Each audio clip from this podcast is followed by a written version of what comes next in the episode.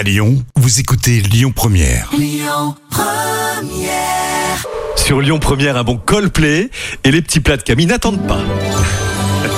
Les petits plats de Camille. Les pastillas au poulet pour ce vendredi. Oui, on va éplucher et émincer des oignons, puis faire chauffer de l'huile dans une grosse cocotte et faire revenir les oignons et du poulet. Vous ajoutez une cuillère à soupe de sucre, de la coriandre, du safran, du ras hanout, du sel, du poivre et un verre d'eau. Vous couvrez et vous laissez mijoter 45 minutes. Une fois que c'est bien cuit, vous allez désosser le poulet et remettre la chair dans la cocotte, dans le jus de cuisson et les oignons.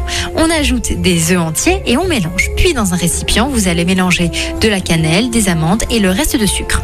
Maintenant, on va préchauffer le four à 200 degrés. Vous tapissez le fond d'une tourtière ou d'un plat rond avec 4 feuilles de briques. Vous les faites dépasser du plat et vous étalez la moitié du mélange cannelle-amande. On va répartir le poulet, lisser la surface et refermer avec les 4 feuilles de briques restantes pour refermer la pastilla. On dort avec le jaune d'œuf et on saupoudre le reste de cannelle-amande.